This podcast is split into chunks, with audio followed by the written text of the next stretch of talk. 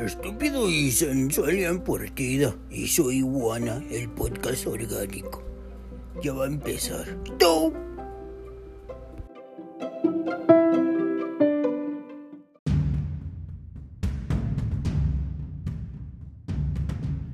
Hola, hola, hola, hola, ¿cómo están? Espero que estén muy bien, yo estoy de lujo. Gracias por acompañarnos nuevamente en un nuevo episodio de La Iguana, de Creado Más que la Iguana, el podcast orgánico al servicio de la comunidad.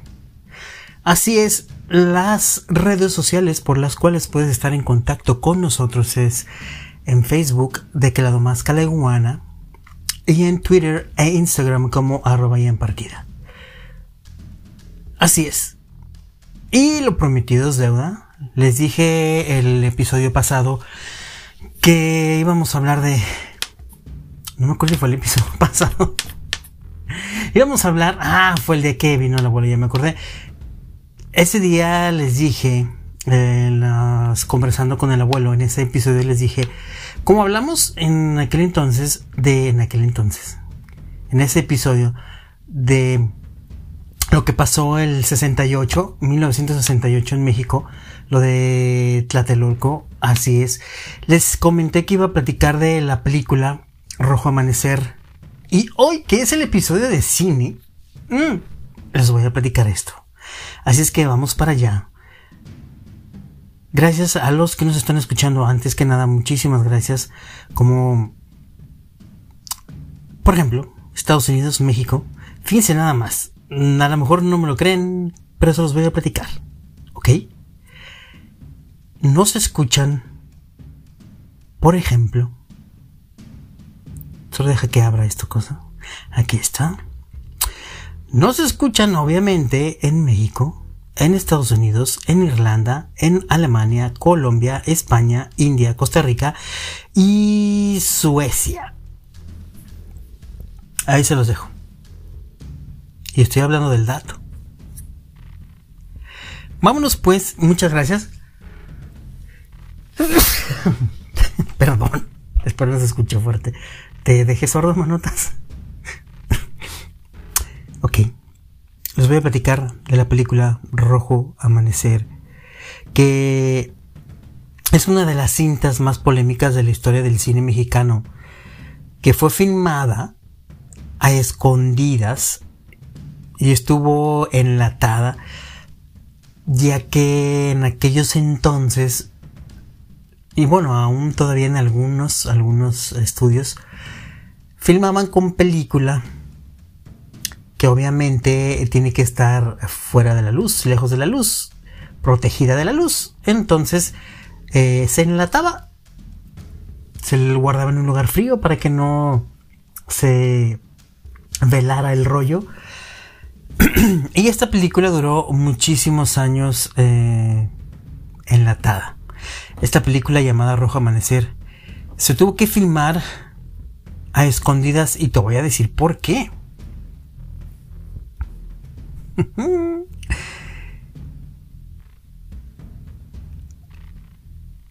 La cinta había sido producida varios años antes y enlatada durante bastante tiempo ya que aunque ahora parezca increíble, durante muchos años, pues se guardó la mayor secrecía posible sobre los hechos ocurridos ese 2 de octubre de 1968 en la Plaza de las Tres Culturas en Tlatelolco. Y esta película, Rojo Amanecer, como la primera cinta que retrató este crimen, de Estado ocurrido en ese año enfrentó obstáculos desde su preproducción y que por supuesto la siguieron hasta la edición del corte final. Un episodio negro en la historia de México que será recordado en parte gracias al esfuerzo de todos los involucrados en la película que no se preocuparon por generar ingresos, sino por retratar lo más leal posible la realidad, una, la realidad de esta masacre, cuya cicatriz pues va a ser imborrable en muchísimas personas. Además, la cinta de Jorge Fons es definitivamente una de las obras maestras del, pues, de la cinematografía mexicana. Entonces, pues imagínate nada más, que queda enlatada. Um, se dice, bueno, mm, en aquel entonces, pues no querían que se enteraran de... Como te había comentado en aquella vez que estaba el abuelo conmigo, pues no querían dar mala impresión, ya que se iban a jugar los Juegos Olímpicos en México. No querían decir, wow, no, no podemos hacer esto porque por el miedo, porque el presidente no puede controlar a su país. Entonces, este tipo de cuestiones fue lo que los orilló a decir, no ha pasado nada aquí, no queremos que se entere nadie, cálmame esos muchachos. Pero bueno, Rojo Amanecer, en aquel entonces cuando se estaba filmando, todavía en ese entonces, pues eh, las autoridades o la gente pesada de ahí arriba, del gobierno me refiero, pues hizo sufrir la censura impuesta por aquellos entonces presidentes. Y estoy hablando, por ejemplo, de Carlos Salinas de Gortari. Y te voy a platicar más a fondo. Una de las cosas que sobresalen de esta película es la clandestinidad con que fue realizada. El director Jorge Fons tuvo que trabajar en medio de la censura de, censura de un gobierno que aún pues se cuidaba de decir las palabras incorrectas acerca de la matanza de esos estudiantes y civiles realizada ese año eh, por parte del ejército mexicano.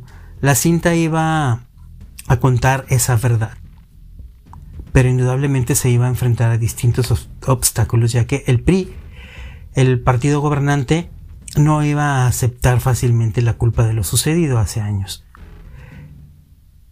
Para que el día de hoy pudiera ser vista, Rojo Amanecer tuvo que pasar por una odisea, por un calvario y por varias mutilaciones hechas por quien ostentaba el poder en el año que, pues, en el año que fue realizada, que es exactamente en 1989, el entonces presidente Carlos Salinas de Gortari.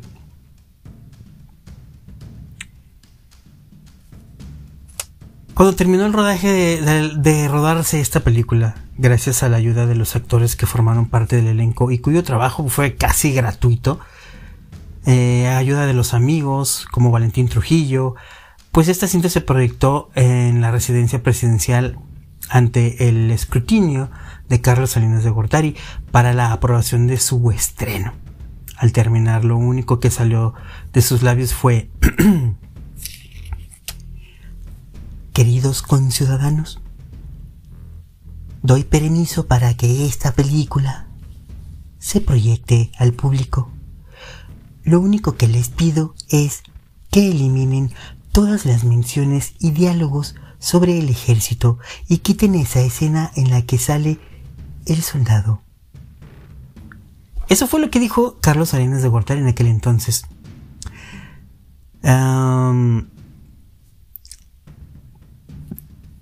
te cito los diálogos referidos por Salinas de Gortari. Por ejemplo, la narración de los estudiantes de los hermanos Alicia hacia su mamá. Eh, exactamente en el minuto 55 los estudiantes empiezan a dar su versión sobre la masacre. Entonces, ah no, esta era la muchacha. Entonces vi unas luces de bengala que echaban los helicópteros. Esa fue la señal para que el ejército disparara empezaron a disparar a lo loco contra todo lo que se movía. Chelita le contó a su mamá. En el minuto 65 con 40 segundos, Chelita y su mamá, que fue interpretada por María Rojo, hablan sobre cómo lograron pasar las barricadas. Chelita narra todo lo que vio en la plaza con el siguiente comentario. Estaban levantando muertos por todas partes y los soldados, mamá, se reían, de veras se reían. A un doctor le pegaron.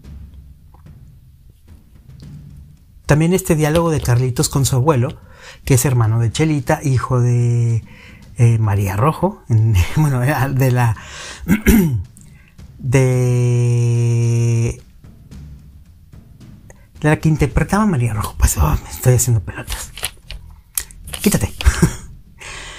Dice exactamente en el minuto 66 con 30 segundos. Carlitos y su abuelo pues están en su habitación, entonces empieza una serie de preguntas de Carlitos sobre el comportamiento del ejército, ya que pues su abuelo es capitán retirado. Eh, en unas escenas antes eh, estaban ellos jugando soldaditos que ponían soldaditos en el suelo y, los derribaban con una canica. Cuando se escucharon gritos y mucho argüende ahí abajo, ya que ellos vivían en, un edificio, exactamente en el edificio de Tlatelolco, eh, se asomaron y empezaron a ver eh, estas escenas. Entonces el, el, nieto le preguntó a su abuelo, ¿por qué hicieron eso los soldados? Pues porque les dieron órdenes. ¿Y los soldados siempre tienen que cumplir órdenes? Siempre. La narración de Beto, el padre, ah, cuando Beto, el padre de la familia, interpretado por Héctor Bonilla, quien juega un papel muy importante en la producción de esta película, ya les platicaré, llega de trabajar y después eh, de pasar las barricadas del ejército, narra a la familia y a los otros estudiantes el panorama de las calles. Estaban llenando de cadáveres los camiones del ejército. Había dos camiones con muertos. Y... Ah, le preguntan. ¿Y los estaban golpeando, papá? ¿Tú qué crees, baboso? La censura más solicitada fue la escena final en la que... La que se puede ver, y te voy a platicar por qué se puede ver. Ya que, como vamos con la plática, Carlos Salinas de Gortari les dijo que podían este transmitirse la película, proyectar la película, pero quitar esta escena. Y ahorita les platico por qué es que la puedes ver completa sin censura.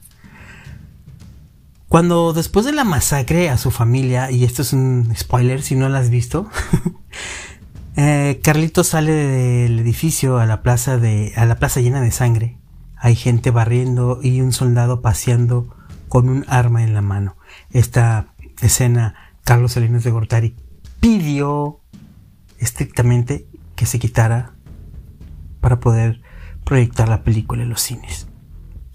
Además de estas mutilaciones, eh, estoy hablando de la película, mutilaciones de la película, ya que nuevamente te comento que por ser rollos, como los rollos de fotografía de antes, por ser rollos, este, la edición pues se hacía prácticamente cortar con tijera y pegar, eh, quitar la escena y pegarla a la película ya completa. Entonces la mutilación se refiere a que cortaban las escenas. Y dice aquí, además de estas mutilaciones en la primera versión, tres escenas fueron eliminadas. En la primera se veía a Carlitos saliendo de la plaza escoltado por soldados. Era el verdadero cierre de la historia. La segunda era una discusión que tenía la familia a manera de, de crítica sobre el ejército. La tercera mostraba a una niña hablando de la violencia en su escuela. Estos recortes por la censura pueden verse ahora gracias a las copias de seguridad que se sacaron del país, a excepción perdón, de estas tres escenas antes citadas, pues que no se pudieron recuperar. Cuando Jorge Fons buscaba presupuesto para realizar la película y una segunda vez para poder terminar de grabarla, pidió ayuda a los ilustres escritores García Márquez y Carlos Fuentes, pero ambos contestaron un rotundo eh, no.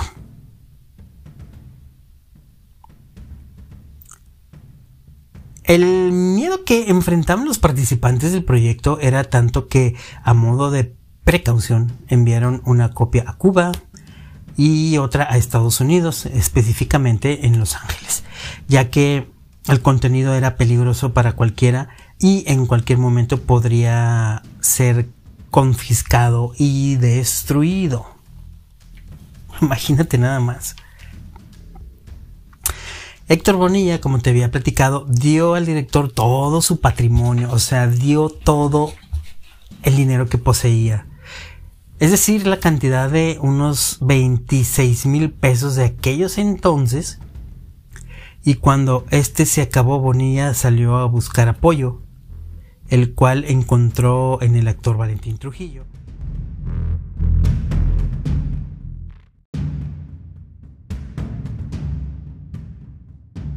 Bonilla salió a buscar apoyo, el cual encontró en el actor Valentín Trujillo, quien aportó lo necesario para pues para finalizar la producción y no intervino en la realización de la misma. Gracias al valor que todo el elenco mostró, así como a los que estuvieron detrás de las cámaras, Rojo Amanecer es hoy uno de los documentos más fieles sobre aquella tarde fatídica del año 1968. ¿Qué tal? Esa es una de las cosas que sucedieron en aquel entonces. Ah, te iba a decir también. La cinta eh, fue llamada primeramente como ah, La Matanza en Tlatelolco. Entonces, dice aquí San Cristóbal. Chis, censura, cuatro minutos eliminados y uno de los protagonistas dañados psicológicamente con algunos de los secretos. Son estos algunos de los secretos que reveló Jorge Fons sobre su película Rojo Amanecer. Sí, Ademar Arau, el niño de la película, se traumó. Carlitos, exactamente. Tuvo un problema mental muy serio de lo que, pues, le impactó haberse adentrado en las secuencias. El actor negó el traumatismo en Twitter y algunas escenas fueron sacadas de la película por órdenes de la gobernación. Eh, pero era la única manera de que se pudiera ver, de que se pudiera lograr. Eh, esto lo contó Fons. El también director del Callejón de los Milagros recibió un homenaje en el Festival Internacional de Cine de San Cristóbal de las Casas. Héctor Bonilla y Fons en una plática pública revelaron secretos problemas y anécdotas acerca de la película sobre esta matanza de 1968. Fue una película rápida y barata, aunque Héctor Bonilla arriesgó su, pues como te había comentado, su patrimonio como productor y ayudó mm, a muchísima gente. Ah, aunque Gabriel García Márquez dijo que no, que estaba loco por hacer esa película, eh, y Carlos Fuentes no quiso leer el guion ni siquiera.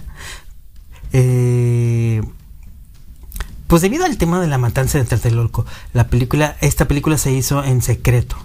Dice aquí que, como te había comentado, que mandaron las copias a Cuba y a Estados Unidos por si las dudas. La verdad es que teníamos eh, que protegernos y años después eh, pude ver una proyección de la película sin censura gracias a esto. Incluso el cineasta aseguró que gracias a la piratería, que esto es lo que yo te quería comentar, eh, se pudo ver la versión completa de Rojo Amanecer en México antes, mucho antes de que se autorizara la salida comercial. Fíjate en esto. Les mandan las latas al gobierno. Porque es muy sabido por muchos que para que ellos den la autorización, pues tienen que verla primero. Pero ¿qué crees? Que dentro de eh, gobernación, sin enterarse qué es lo que había solicitado Carlos Salinas de Gortari, pues estos tipejos copiaron la película exactamente para venderla y sacar provechito. Así es la piratería.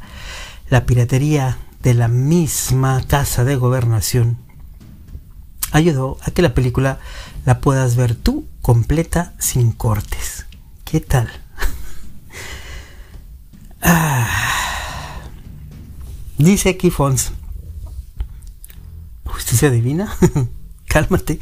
Antes del estreno y de que Gobernación nos obligara a quitar varios diálogos, la piratería ya tenía una copia sin censura que curiosamente salió de Gobernación. Mientras que Héctor Bonilla explicó que Rojo Amanecer es una tragedia griega que venció la autocensura y abrió el camino a otros materiales.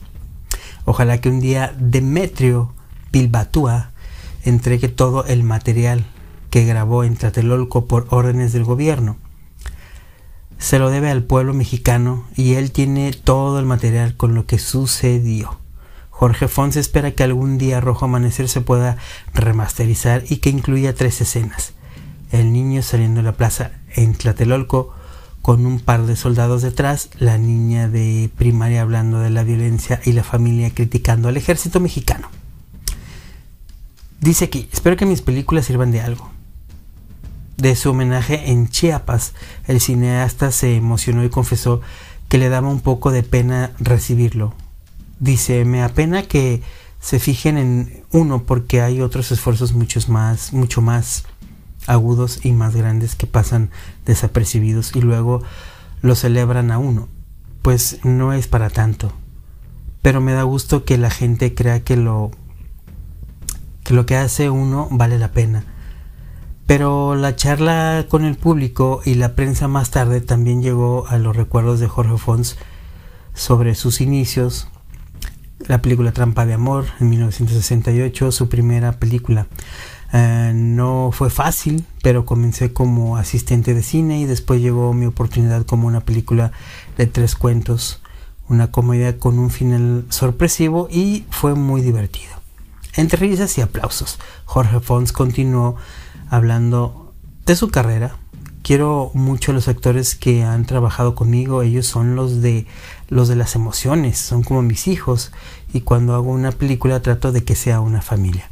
Una mujer se levanta de su asiento y llora frente a Jorge Fons agradeciéndole por contar lo que sucedió en Tlatelolco.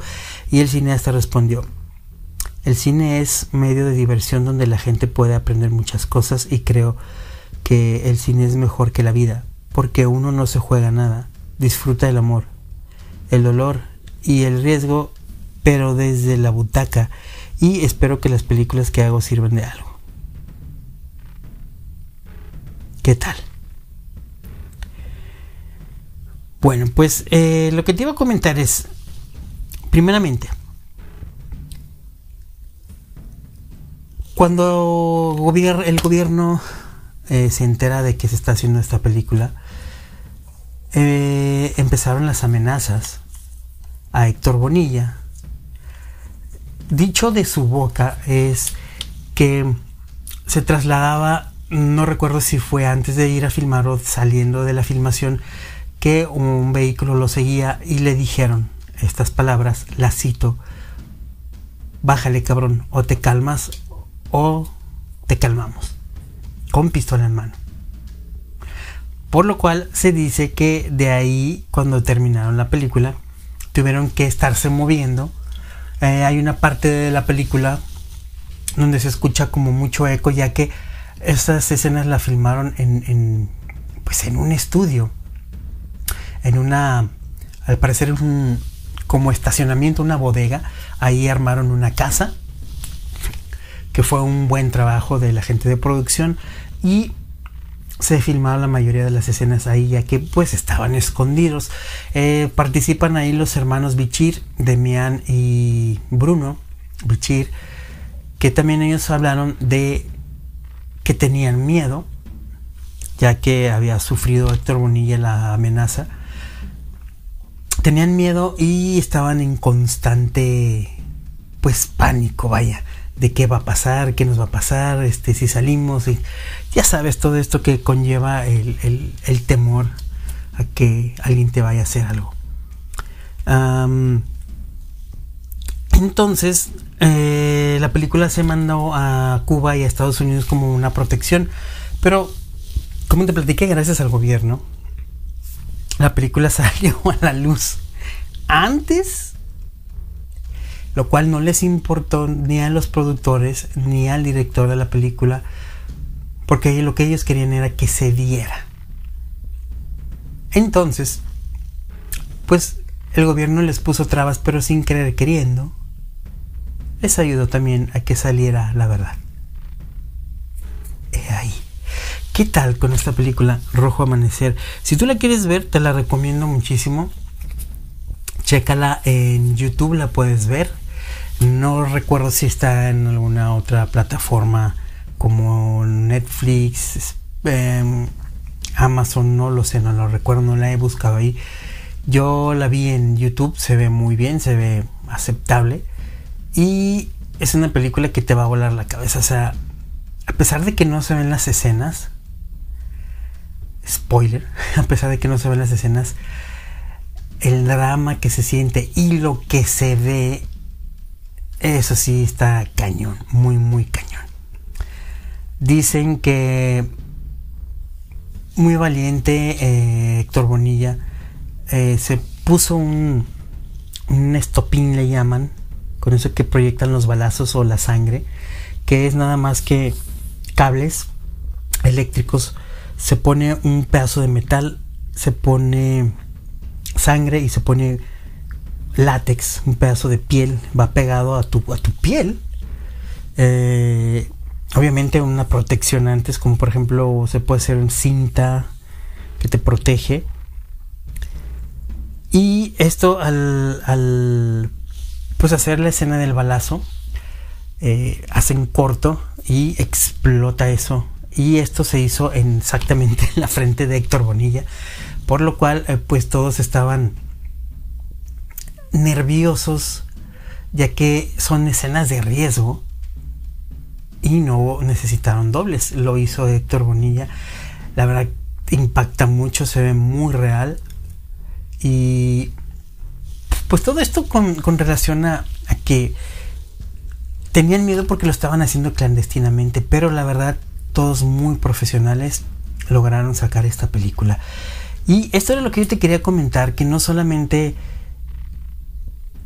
en el 68 se vivió esto, sino que de años después, al tratar de recrear esta película, pues siguieron sufriendo de estos truanes de esta gente de ahí arriba que ah, creo que nunca va a terminar eso de, los gobernantes, de las represiones. A pesar de que todo el mundo lo sabe, lo que hacen, lo que hicieron, quieren seguir reprimiendo. Qué extraño, qué... También les recomiendo que vean mucho la, la serie del Chapo, en serio. No porque yo apoye, lo que hizo, sino porque cuenta muchas cosas que te vas a dar cuenta de cómo se manejan los hilos ahí arriba.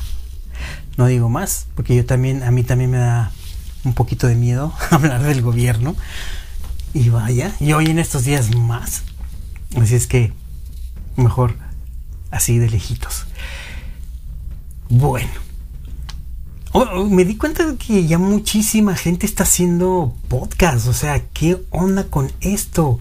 Se está haciendo ahora viral el podcast, el hacer, el hacer podcast. Pero no solo podcast, sino video podcast. Por ahí alguien me preguntó que si iba a hacer esto. No lo sé, ya que eh, grabamos donde nos, nos agarre, ¿verdad, manotas? Así es que no creo, no sé, a lo mejor más adelante. Pero wow, me impresionó cómo es que se están haciendo miles de podcasts por todas partes. Wow. Pues ahí está, si tú quieres hacer podcast, la verdad yo lo estoy haciendo en Anchor. Obviamente ahorita, eh, gracias al Manotas, que es muy inteligente y que le haya todo este rollo, eh, estoy usando una aplicación para grabar y editar el audio. Y posteriormente lo volvemos a editar en Anchor y se sube exactamente en Anchor ya que esta aplicación, bueno, te da las opciones. De hecho, puedes grabar en la misma aplicación de Anchor. Entonces, yo esto lo hago porque me gusta mucho la calidad que proyecta esta aplicación. Y en Anchor eh, lo puedes hacer también. Y eh, tiene música, tiene para editar. Eh, está muy padre esta aplicación, me gustó muchísimo. Probé varias antes y esta fue la que más me agradó. Entonces, si tú también quieres hacer esto de los podcasts, bueno, pues te recomiendo Anchor. Y búscale. Hay muchísimas, de verdad, muchísimas aplicaciones para hacer podcast, pero esta a mí me, gustó muchísimo. ¿Qué otra cosa? Eh, me preguntaron que qué tipo de micrófono estoy usando. No, no es la de los audífonos del, del iPhone. No, estamos usando un micrófono lavalier que lo puedes adquirir en Amazon. Muy baratos, muy buenos, de muy buena calidad. Lo puedes escuchar. Eh, también a veces utilizamos uno que es ambiental. Em, pero lo ponemos en una en un tripié y te sirve como micrófono. Está chido. Está muy chido. Aparte tiene esta cosa peludita que es para evitar el, el, aire, el sonido del aire. Entonces se escucha muy padre. Hay muchísimas cosas que puedes buscar en Amazon para poder hacer tus videos o tus podcasts. Yo es ahí donde yo he comprado todas mis, mis cositas para, para esto. Y la verdad está muy bien. Estoy muy a gusto con esto y muy contento. Y más de que me escuches. Así es que si te late, comparte. Y si no, pues también no te cuesta nada, es gratis. Yo me despido. Esto fue de Creado Más Caliguana, el podcast orgánico. Yo soy Ian Partida. Nos escuchamos por ahí en algún episodio más. Ok. Vámonos. Y un aplauso al Manotas que... Un reconocimiento mejor. Que hoy sí le puso música al episodio pasado. Gracias, Manotas. Te voy a comprar un... ¿Qué qué? Bueno, me despido ahora sí. Ya me voy. Bye bye. Gracias. Otra vez.